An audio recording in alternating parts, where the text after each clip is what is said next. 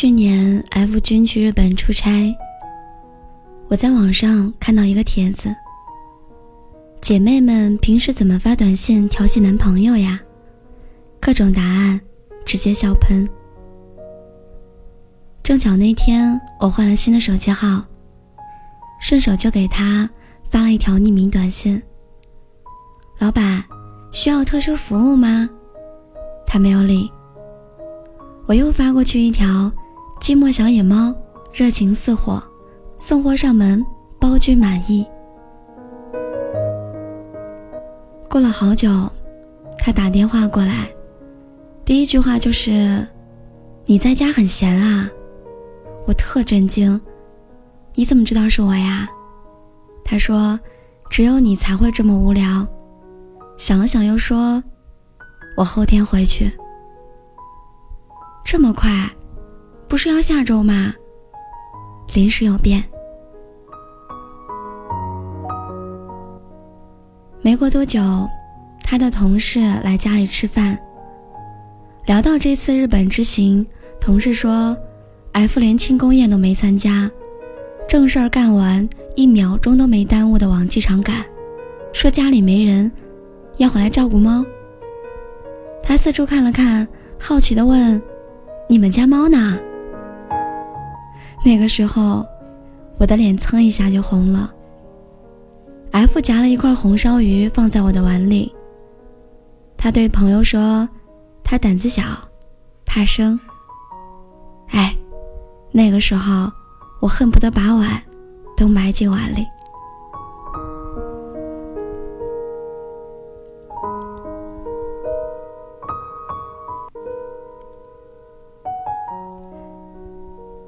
夫君在外人面前十分严肃冷傲，而我恰恰相反，资深神经病，特别碍眼。他经常骂我不当演员可惜了。在外面吃饭的时候，我突然停下来对他说：“姐夫，我们这样做对得起我姐吗？”起初，他还会和服务员一样露出被雷劈的表情，久了也就习惯了。昨天还特淡定的回了我一句：“你姐在九泉之下会祝福我们的。”有一回我心血来潮，对他说：“我要演痴心男二号。”很快进入角色，对他咆哮道：“我才是最爱乔伊的人，我是不会把他让给你的。”他在书架旁一边漫不经心的翻书，一边无所谓的回：“你拿去好了。”我愣了，剧情本不应该这样发展啊！我说，我今晚就带他走，永远离开你。他啪的一声，把书合上，冷冷地说：“你试试啊，他要是敢跟别人跑，我就他的打断他的腿。”靠，谁让你乱改剧本的？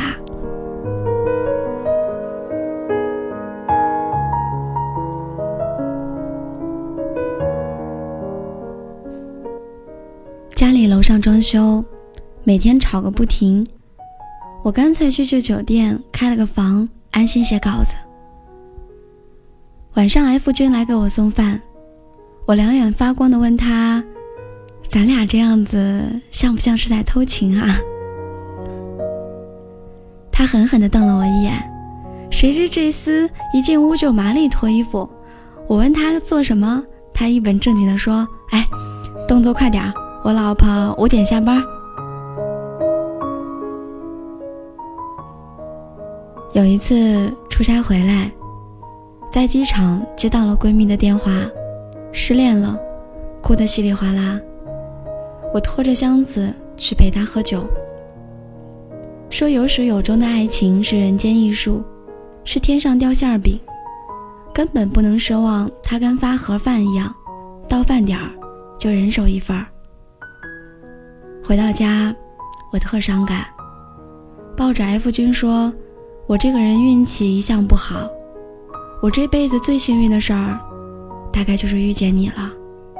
所以我特别特别珍惜，长这么大，唯一坚持下来的事情，就是爱你。”他说：“嗯，你这么想让我很感动啊。顿了顿又说：“但是你不要以为这样我就会原谅你凌晨三点才回家。”然后，他起身去厨房，帮我泡蜂蜜水解酒。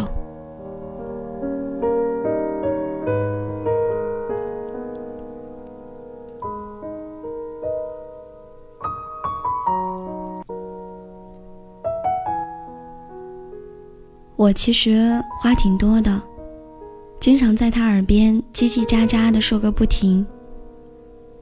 有一天突然问他：“你会不会觉得我很啰嗦呀？”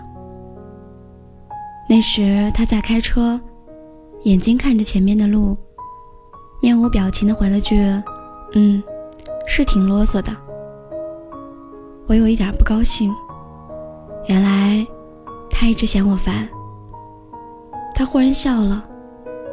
他说：“反正得听你啰嗦一辈子，习惯就好了。”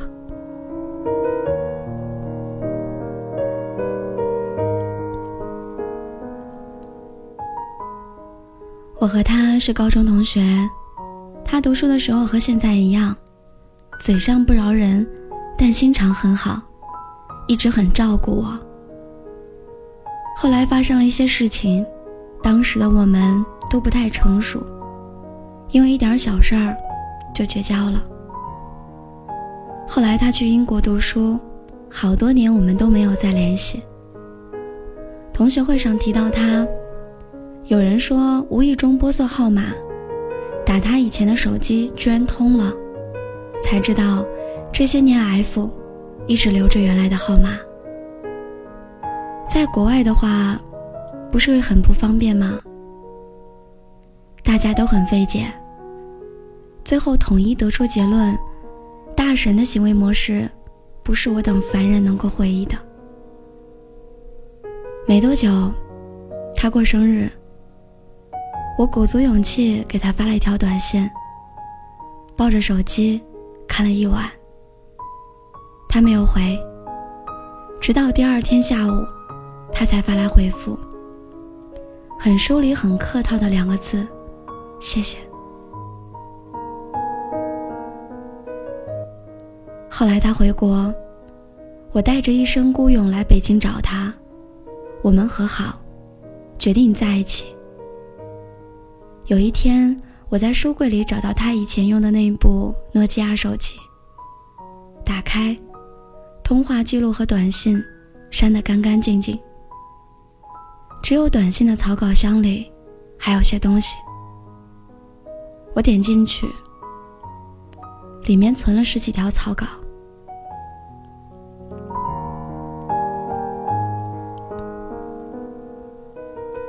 今天我在星巴克碰到一个女生，很像你。五月天又出了新的专辑，听歌的时候，感觉你就坐在我旁边。北京降温了，你记得加衣服。嗨，我原谅你了，给我打个电话好不好？最后一条是，我好想你。时间是他的生日。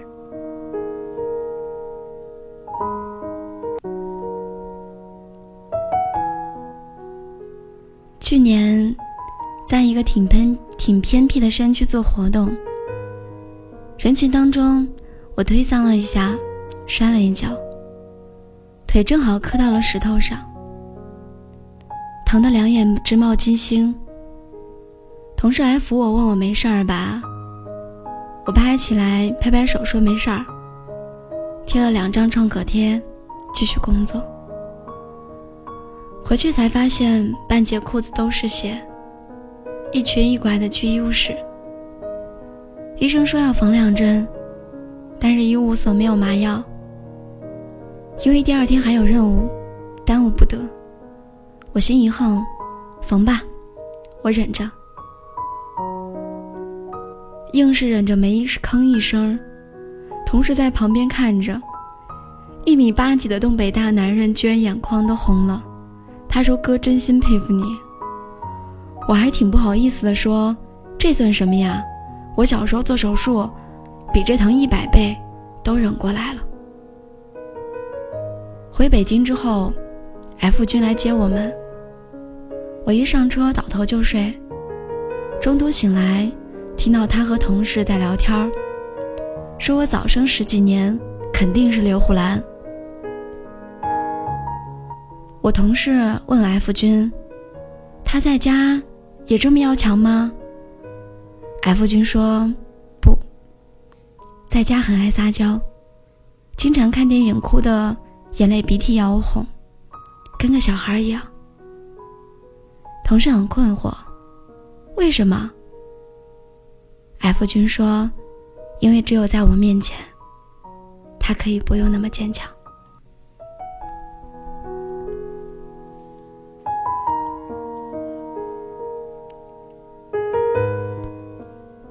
我默默的听着，突然鼻子一酸。我以前在书里看到过一句话，印象很深。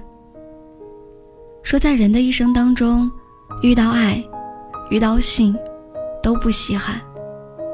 稀罕的是遇到了了解吧。我想，这应该就是了解吧。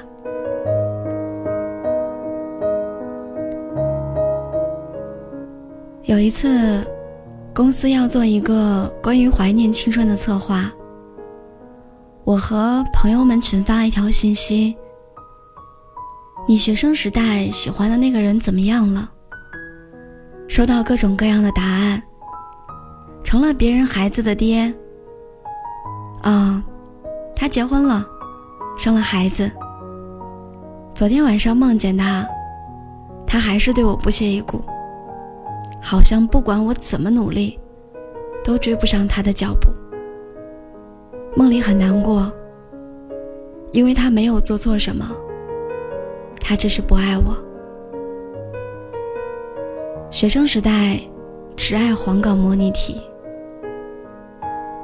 慢慢看下来，一不小心给 F 君也发了，我倒也没抱什么希望，他基本。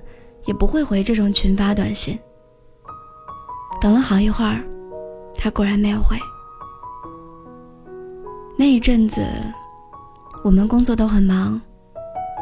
我回到家已经晚上十一点，他比我还要晚。晚上睡得迷迷糊糊的时候，感觉他蹑手蹑脚的上床，帮我掖了掖被子。第二天醒来的时候，他已经走了。我到公司的时候，才发现手机里有一条未读短信。打开，看到他的答案，成为了我的妻子，在我身边睡着了。凌晨两点四十五分。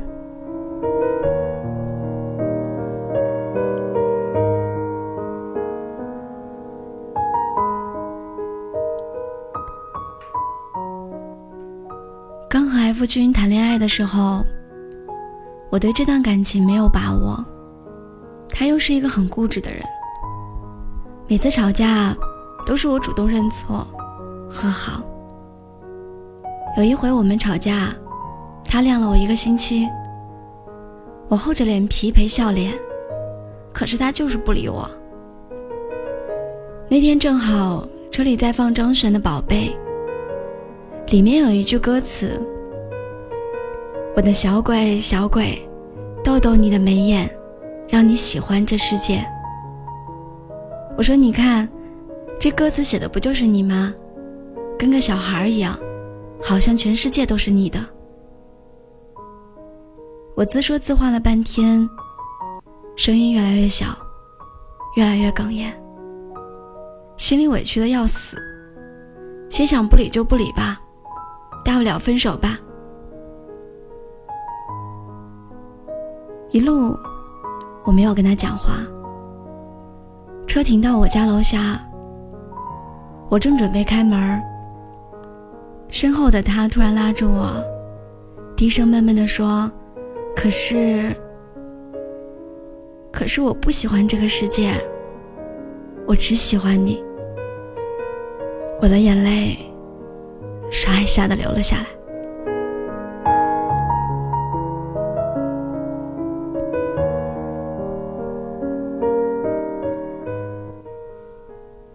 我外婆年纪大了，脑子有些迷糊。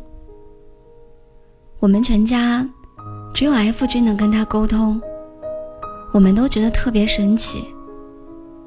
有一年过年回老家，我帮妈妈做饭，F 在院子里陪外婆聊天。我听到他在教外婆说英语，“I love you”，就是我爱你的意思。你慢点说，爱什么？F 耐心的说，I know you。外婆信心满满的点了头，记住了。晚上吃饭的时候，我还特意问外婆，听说你会学英语啦？外婆很高兴，小 F 教我的。F 歪着头问他，我爱你怎么说呀？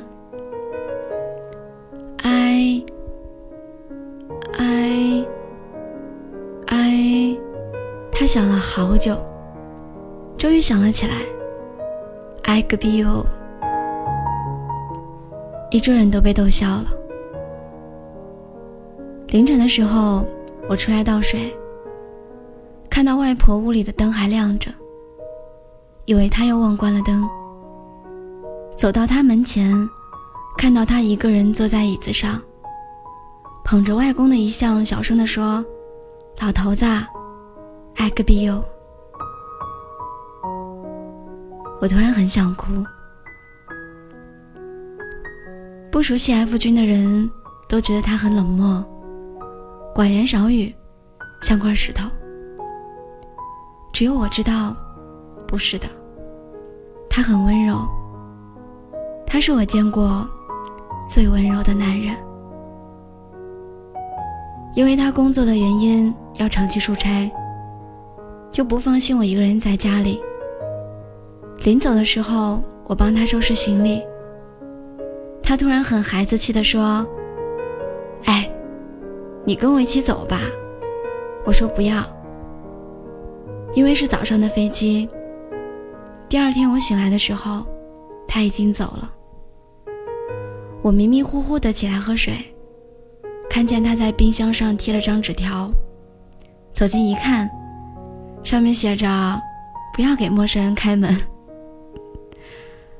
我当时一口水差点喷出来，天雷滚滚的给他打电话：“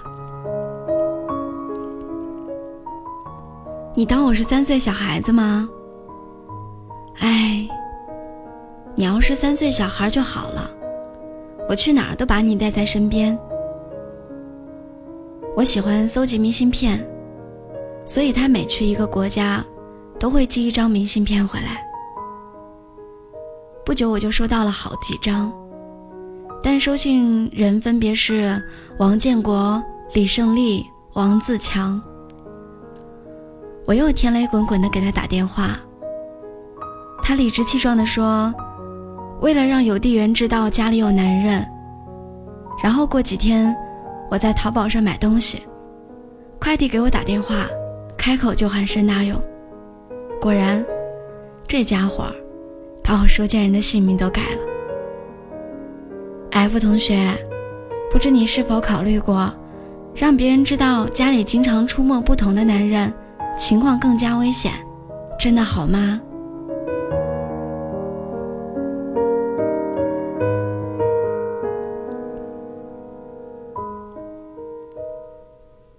领证的前一晚，我问他。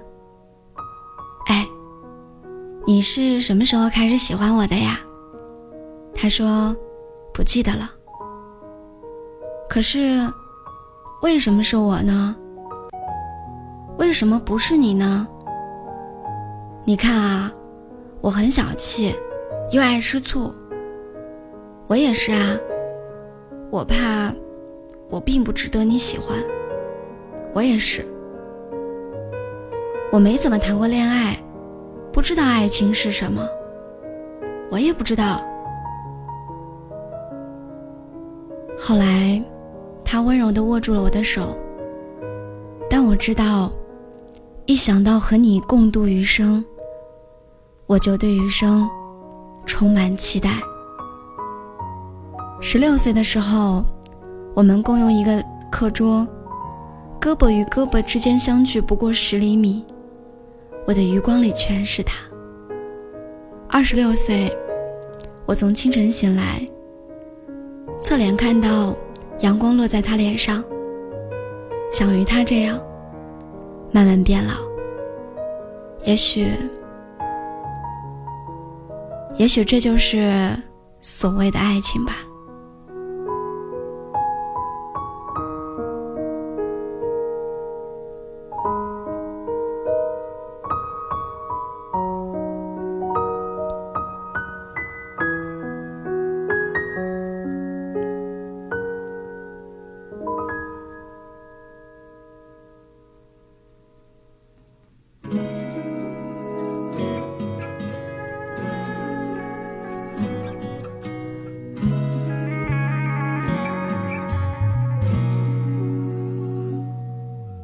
个简单的问题：什么是爱情？它是否是一种味道，还是引力？从我初恋那天起，先是甜蜜，然后紧接就会有风雨。爱就像蓝天白云，晴空万里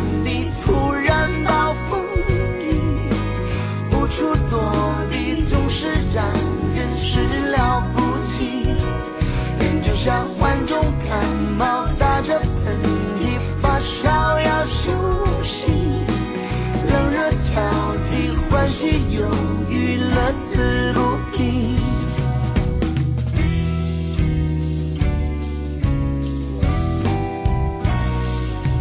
较真遭遇的问题，什么叫爱情？它是那么的真实，又很可疑。研究过